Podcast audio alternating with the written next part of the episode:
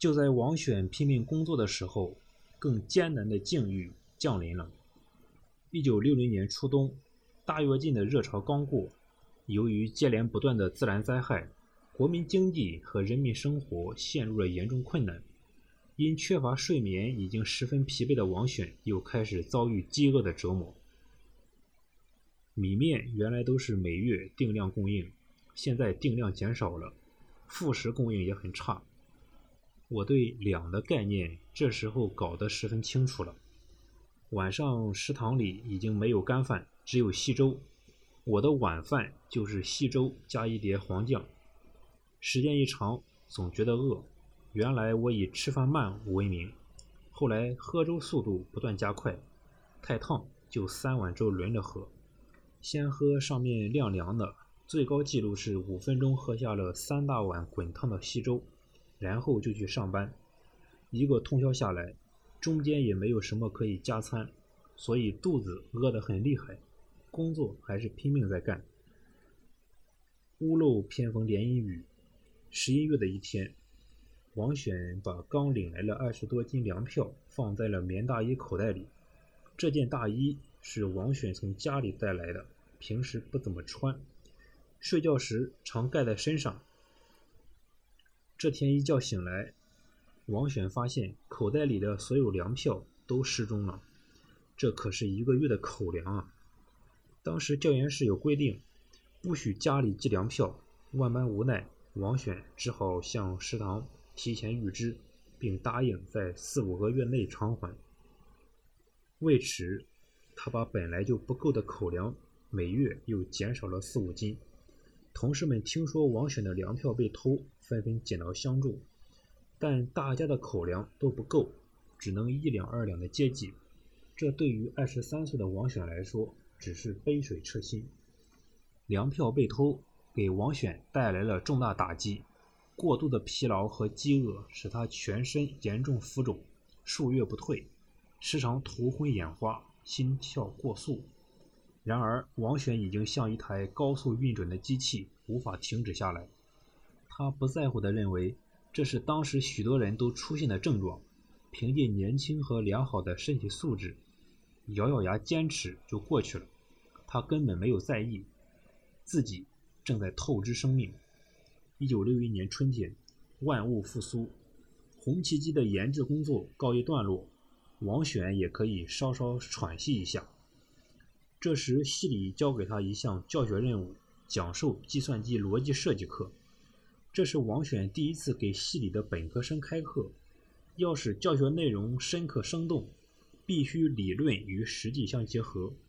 通过三年红旗机的研制。王选觉得自己的实践经验已具备了不少，应该在理论上下足功夫。他决定大量阅读外国文献，以了解国际上计算机科学技术发展的最新动向。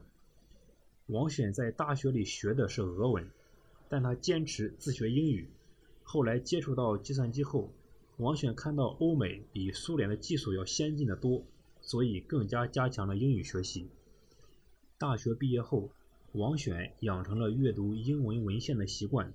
当时他下了一个决心，不看翻译过来的中文书，只看原版英文书。这样既锻炼了英文阅读能力，又避免译文不准确或错误所带来的一些误解。红旗机研制结束后，尽管备课等工作繁忙，王选仍坚持在晚上十点到十二点之间腾出时间看文献。不久，他的英文水平已相当熟练，可以不借助字典去读英文文献。王选对阅读晦涩的科技文献有自己独特的方法——读观大略。他总结说：“读观大略是形容诸葛亮的一句话，就是能够在众多的文献里找到自己所需要的精华部分，从这些精华部分吸取营养，继而萌发新的思想。”读观大略是需要培养的，要通过博览群书来锻炼这种本事。文献资料有长有短，一本书只要有一个新思想对工作有启发，我就满意了。花钱买这本书就值得。我当时看到许多计算机文献都不长，有的只是半页纸的消息，有的甚至是广告，因为短，有些细节也没有讲清楚，不大能看懂，就要靠各种联想和猜测来看。我记得当时有一篇关于小型计算机的 AJP30 的材料，还有一篇介绍 TX2 的新思想文章，很精彩，但很多同事反映看不懂。那么我只要求能看懂这些文章的某些地方。往往一句话、两句话就能一下子带来启发，爆发出某些新思想。啃了几次硬骨头，看懂几次原来觉得很难看懂的文章，这个能力就培养出来了。以后看这种文章就不害怕，只要反复钻研，最后总能把它的某些奥妙体现出来。几个月过去了，王选一边与浮肿和饥饿搏斗。一边阅读了一百多篇关于计算机体系结构、逻辑设计和电路设计等方面的英文文献。二十世纪六十年代初，美国的计算机工业已很发达，并形成了产业。英国也有许多耀眼的创新成果纷纷问世，如变质、闭子程序、微程序和虚拟存储器等等。王选如饥似渴的阅读着，用他独观大略的思维搜索着。筛选着，判断着，他进入了一个精彩纷呈的计算机世界，并为此兴奋异常。当时一些新的计算机概念不断涌现，都是用非常简单的文章报道的，一般人可能不大关注。我对这些新动向十分敏感，有意识地抓住一些新的苗头来推动自己的研究，所以每看到一些好的思想，就非常兴奋和激动。现在已经过去了这么多年，我对当时的文献内容还记得清清楚楚，对美国和英国五六十年代一些著名计算机的主要特征和创新之处，我还能流水账式的写出来。当时这些计算机给我的印象实在太深了，我考虑很长时间没有想到的一些性能，这些新的计算机全提供了。一九五六年开始设计的美国著名计算机 IBM Strange。号称每秒百万次，和1958年开始设计的英国曼彻斯特大学的 Atlas 计算机对我的触动很大。Strange 首次提出了程序中断的概念，实现了多道程序的并行工作，而它的多道程序运行和切换是靠软件来实现的。以前我只知道笨重的硬件切换方法。最使我激动不已的是1961年初看到的关于 Atlas 计算机的一篇简短报道。Atlas 是英国曼彻斯特大学50年代末研制的一台大型计算机，每秒运算高达几十万次，首次提出并实现了虚拟存储器，当时叫一级存储器。这是计算机历史上一个重要贡献。这是一篇很短的报道，大概有半页纸。其中有关虚拟存储器概念的叙述也就几行字，一般不注意的话就看过去了。当时我看了以后，兴奋的中午睡不着觉，觉得这一技术可以解决程序使用上很大的问题。兴奋和赞叹过后，王璇冷静下来，开始思索。他反问自己：为什么他们能设计出如此漂亮的计算机体系结构？而我只能欣赏别人的成果，而不能有自己的创新思想呢？王选发现，原因在于自己没有找到创造的源泉。他开始研究做出这些创新性成果的科学家的知识背景，一下发现了一个规律，就是他们大多具有两个以上领域的知识和实践，因此在面临挑战时，往往会萌发新的构思。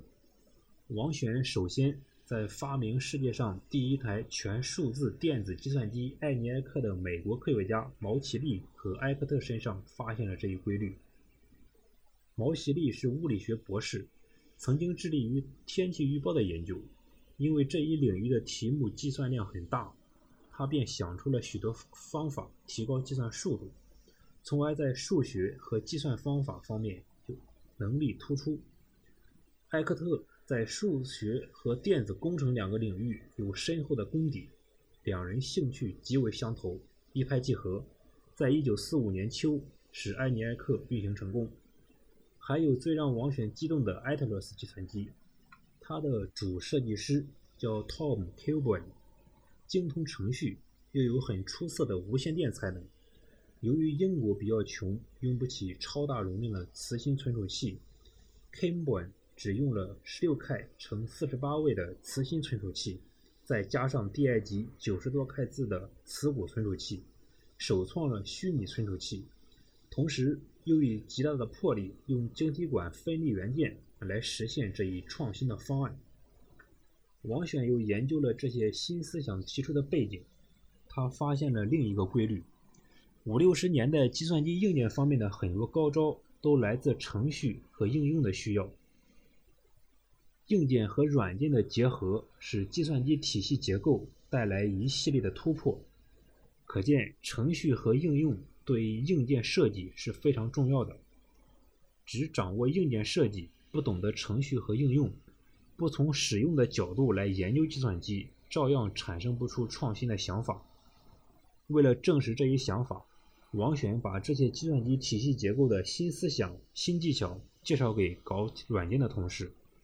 他发现，搞软件的同事从使用者的角度。对有些新思想带来的影响和好处体会得更深，比如用指令计数器做变指的想法，我理解不太清楚，而搞软件的人一下就看到它的意义，可以说出很多好处，但在某些涉及硬件领域的方面，他们又没有我理解的深。